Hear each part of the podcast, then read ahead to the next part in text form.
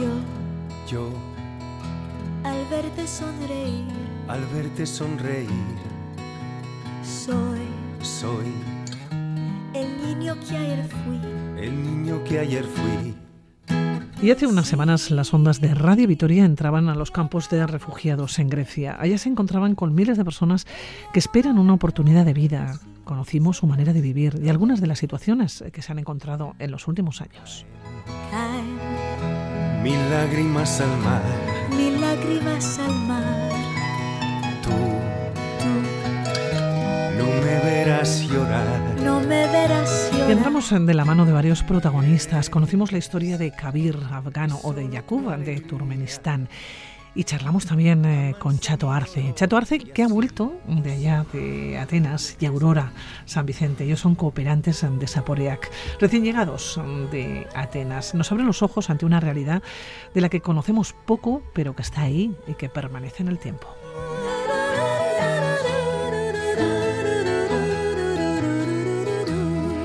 Chato, Aurora, ¿cómo estáis? Muy buenas, según. Egunon. Egunon, Pili. Bueno, todavía, todavía os veo con el corazón encogido, ¿no? Después de tantos años, y voy a comenzar contigo, Aurora, después de tantos años viajando y acercándose a los campos de refugiados, tengo la sensación que uno no se acostumbra nunca, ¿eh? Pero ¿sabes por qué no te acostumbras? Porque cada vez que vamos la situación está un poquito peor. Un poquito por ser muy suave. Eh, además, este año nos han dejado entrar eh, al campo, cosa que no nos dejaban en estos tres últimos años, y todavía hemos visto un poco más la realidad de cómo viven esos seres humanos. Que no se nos olviden, que son seres humanos, que se les trata peor que a los gatos que andan por allí. O sea, es, claro, es muy difícil. Son sensaciones que si no las ves es muy difícil transmitirlo porque son sentimientos y los sentimientos son muy negativos. Es que mm, trabajas, nosotros ponemos una pequeña tirita y es que no mejora A una herida que es muy grande, ¿no? es muy grande. Entonces, esa es la cuestión. Y, y además, a, los refugiados que llevamos años compartiendo una vida con ellos en, en la cocina, es cada vez más difícil. Una cooperante estupenda que estaba con nosotros nos dijo que era la primera vez que a uno de ellos, cuando nos fuimos nosotros, le vio llorar. Es que es muy duro. Nosotros nos vamos, ellos se quedan. Y, y no mejora, la cosa es no mejora. Claro, Chato, porque volvéis año tras año y probablemente os encontréis con personas que habéis dejado allá. Eh, personas que en su momento llegaron con mucha expectativa de vida, con mucha ilusión. ¿Qué se les dice? Año tras año, porque tú te has marchado, como dice Aurora, pero, pero ellos se quedan ahí. Y tú vuelves y vuelves año tras año y siguen y siguen y siguen con el, con el muro, con la puerta cerrada. Pues no sé, no sé cómo contestarte porque... Claro, que se les cuenta, final, ¿no? Que- ¿Qué les cuentas? Pues les cuentas... eh, les cuentas el cariño, les cuentas cariño, les cuentas... eh, esperanza te iba a decir, pero no, tampoco. Les cuentas exclusivamente cariño. Les, cuesta- les cuentas cercanía, les cuentas el, el saber integrarles contigo, porque ellos están separados, no tienen las relaciones de, de convivencia ya dentro del campo tampoco son muy maravillosas, entonces la relación de amistad como tal no, no existe mucho. Entonces cuando llegas y eres capaz de abrazarles y de estar con ellos y de reírte con ellos y contar chistes con ellos y almorzar con ellos y comer y pues eso eso les eso les les llena de alguna manera, ¿no? Y ese luego cuando tú te marchas es el vacío que les dejas. que. Este año fue impresionante, sí, también. Empezamos por el final, empezamos por la despedida a hablar, ¿verdad? Pero ¿Cómo fue la despedida? muy mala, muy mala, muy mala, muy mala, porque uno de ellos, uno de los que más tiempo lleva en la cocina con nosotros, me mandó un WhatsApp que decía que había sido en uno de los peores días de mi vida después de aquella despedida que tuve con mis padres hace ocho años, hablaba. Entonces decía, vosotros habéis sido mis padres para mí durante este tiempo, ¿no? Pero hemos estado un mes, o sea, fíjate qué relación de, de- de amistad y de... Pero es que es todo muy cariño. intenso, ¿no? Claro, pero es, es que ellos como no tienen nada, eh, en cuanto les das algo, les das algo, además de la comida, lógicamente, que le hacemos todos los días, pero si les das algo más, ese algo más para ellos supone Es una cariño. ¿eh? De cariño, sí, nada más. Oye, eh, Aurora, eh, te iba a preguntar qué ha cambiado en todos estos años. Ya me decías eh, hace unos instantes que cada vez que vais mm, encontráis la situación un poquito peor. La primera imagen que tú recuerdas del campo y la que os habéis encontrado ahora, esta última, ¿no? Sobre todo la de la despedida. Claro, este campo es el segundo que conocemos. El primero fue el que, s- bueno, se que se quemó, lo quemaron, vamos a dejarlo ahí. Eh, lo primero, primero fue el campo de Chíos, por llamarlo campo. Eh, pero sí era, porque estaban allí, ¿no? Eran tiendas de campañas en un foso de un eh, castillo que ya no existía y que iba a dar a la playa. Tremendo, trágico. Aquello desapareció. Vamos eh, a Lesbos, no, Atenas. Atenas no hay campo. Vimos algún campo, pero nosotros estábamos en una casa. En una casa donde se meten personas, familias, por no estar en la calle, que la ocupan. Por eso yo lo siento, pero Atenas es una ciudad, es una capital que no, no, no la quiero nada. Bueno, eh, por, es- por las sensaciones. Luego de ahí también nos echaron y vamos a Lesbos. En un campo gigantesco, no, que se pierde entre los olivos. Lo queman para, para, bueno, por lo que sea. Y vamos a este nuevo campo. En este nuevo campo es un campo no de refugiados, sino de concentración. No nos dejan verlo. Al año siguiente vemos que el muro ha subido. Eh, al otro ya mm, eh, parece que van a dejar un poco bien. Y este nos dejan entrar. Nos dejan entrar eh, con carnet de identidad, siempre cruzando los dedos, porque igual el policía, porque hay 300 policías en el campo, eh, nos dicen igual, eh, pues hoy no entras, ¿por qué, ¿Por, por qué no? Porque no hoy, quiero. hoy no toca, vale. Nosotros entramos así, pero el refugiado que viene con nosotros de la cocina entra por otro pasillito con los brazos en cruz para que le cacheen y para que le pasen esa mm, cosa metálica por si tiene lleva algo todos los días de su vida, todos. Entras en esa furgoneta que te dicen fotos nada, mm, teléfono por favor ni tocar, mirarles pero no mucho, eh, darles la comida pero bueno, eh, eh, ahí. Entonces ves un campo, ahora viven en unas en estos containers metálicos que hay en las obras, que viven como viven. Y entonces hay otros que a los eh, solteros, que les llaman a los hombres solos, están en tiendas de campaña. Es cada ocho, mm, por ejemplo, si son, eh, vamos a suponer, de Madrid, pues ocho de Madrid, que no lo son, claro. Te, mm, te lleves bien o te lleves mal, ahí te meten. Y una vida de 24 horas sin futuro, Año sin tras hacer año, nada, además, ¿eh? año tras año. Entonces, hay muchos niños, porque el 40% son niños preciosos, que corretean, punto, porque de los 400 solo 80 están escolarizados. Eh, es, es, es tan triste, es tan patético. Esa es, la, esa es la imagen que yo os puedo transmitir y es muy suave, ¿eh? es muy suave. Claro, la incertidumbre, chato, es la falta de expectativa. La, falta probablemente de, futuro, que es lo que, lo que ellos y ellas quieren, ¿no? Que para eso marcharon de muchos de sus países con conflictos de guerra, eh, de la pobreza extrema, claro. Sí, eh, esta gente fundamentalmente ahora, bueno, vivimos, como ha dicho Aurora, en Chíos, sobre todo vivimos la etapa de la guerra de Siria, con todos los refugiados sirios, una gente impresionante. Nos acordamos siempre de aquel farmacéutico y aquel señor que tenía tres restaurantes en Alepo y nos invitó un día a su tienda de campaña a tomar café. Bueno, esas situaciones, pero en este momento Afganistán es el que tiene tomado el campo, de alguna manera, tomado, es decir, todas las personas que llegan a, a Chios, a Lesbos en este momento, perdón, eh, vienen de Afganistán y vienen huyendo de la guerra, y vienen una, unas, unas gentes que son de una, de una tribu, de los, eh, bueno, tribu o de un pueblo, de los hazaras, que son los, los que viven más al norte de Afganistán, que dan la impresión que son Mongoles. sí. mongoles o bueno de esa cara achinada no redonda Sí. plana y tal y entonces esta gente pues los talibanes de Asia Central.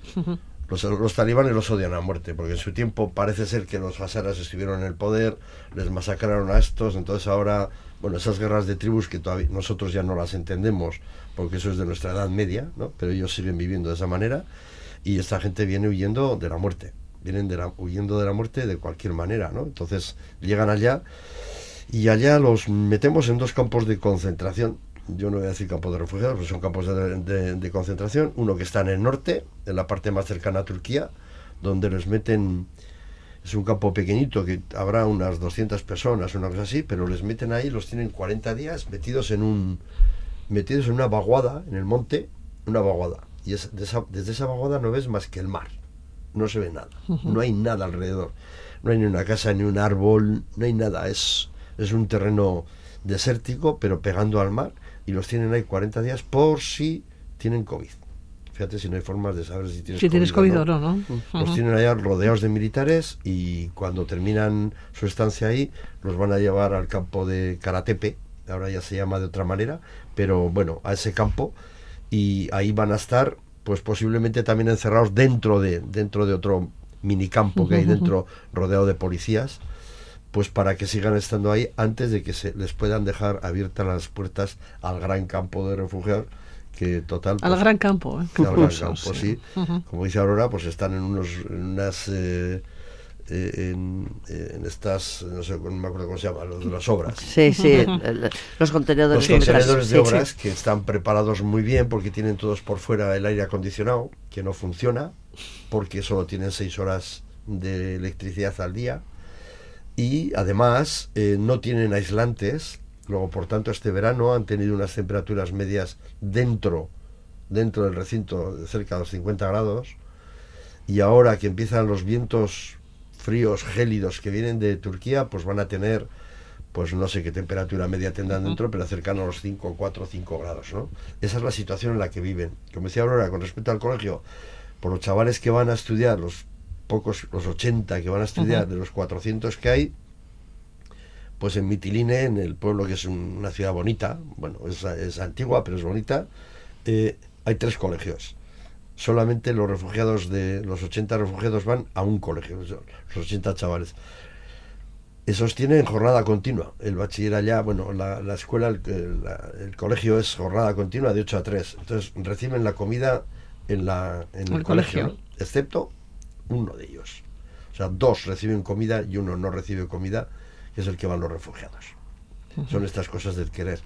Los propios refugiados, como viven allá, pues en, en aquel tiempo, eh, el año pasado os contábamos que podían salir una vez a la semana, Sí. una persona por cada familia, y que las el poco dinero que les llegaba de Europa, alrededor de 50 euros por persona, pues bueno, podían hacer sus compras. eh, cerca hay un Lidl muy cercano al campo, está a un kilómetro, o sea que se puede ir perfectamente Ujú, andando, sí. compraban y no sé si te acordarás que hablábamos de un tema, yo creo que hab- hablé por la radio desde allá contigo diciéndote que las mujeres, el gran problema que tenían ahora era que no dormían porque las ratas les comían la poca, la poca comida que ellas podían comprar en, la, en, en el Lidl, ¿no?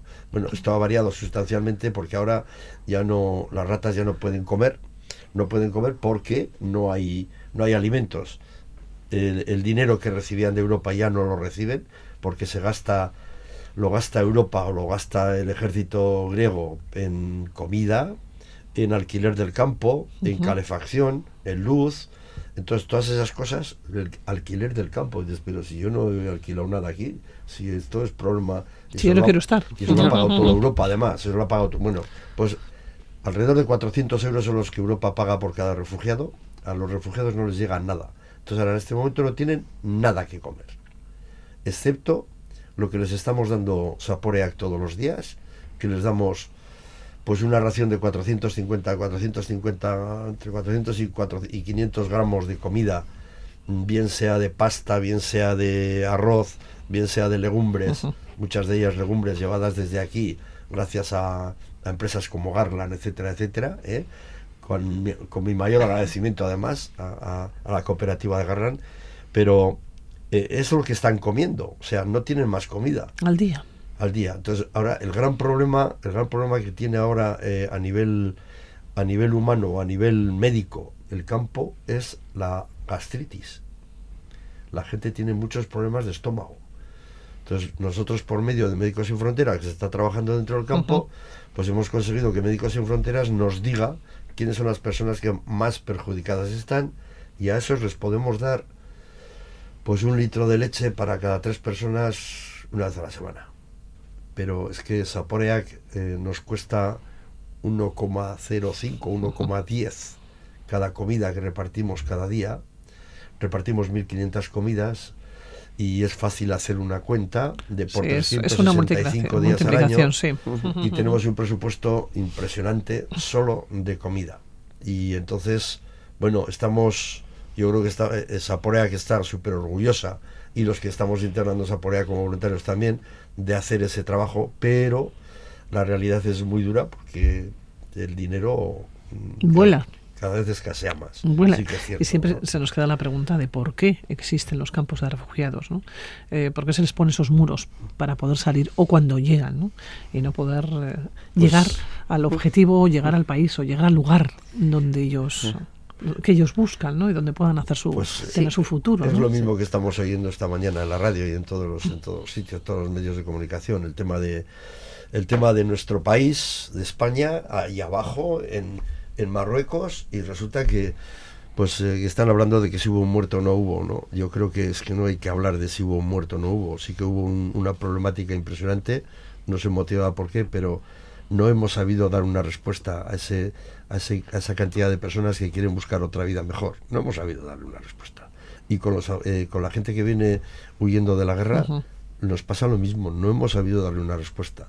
Hoy por hoy la gente está saliendo de allá sin documentación en, en un porcentaje muy grande y como no tiene otra salida, pues se van hacia los Balcanes, que es una es un, es un recorrido, un, diría yo, un camino de Santiago súper tortuoso, ¿eh?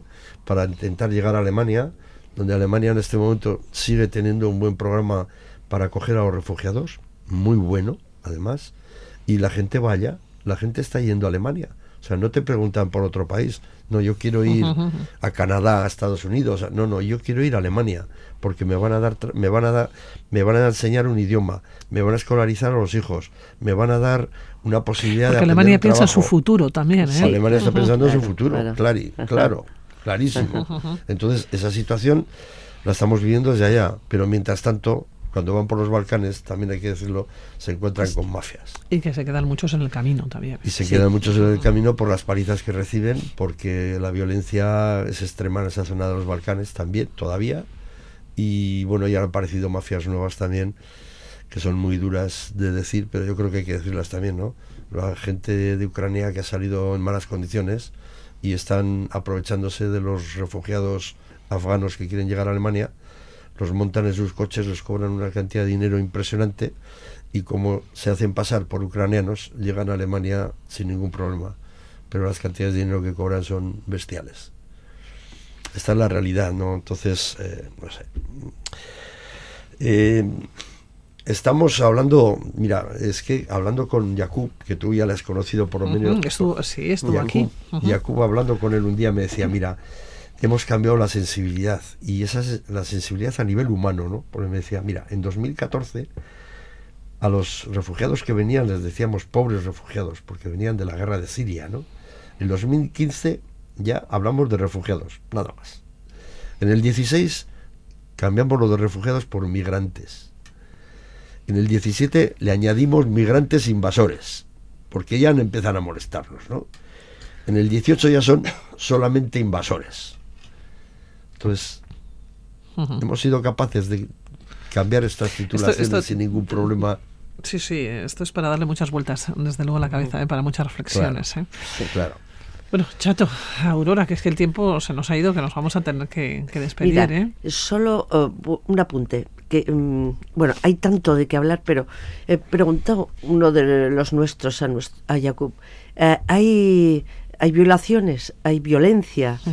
Y dijo, pues em, claro, es una cosa que no sabemos exactamente por qué.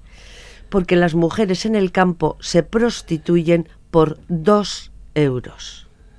Dos euros. Entonces, eh, cuando no le pagan el servicio, lo denuncian a la policía como que han sido violadas. Dice, habrá, pero eh, Pero imaginaros, dos euros. De hecho, le he cogido ya manía a esa moneda. Porque cuando la veo siempre me lo recuerda. Es terrible, terrible. Para que os hagáis un poquito idea lo que es la vida de ellos allí. Terrible.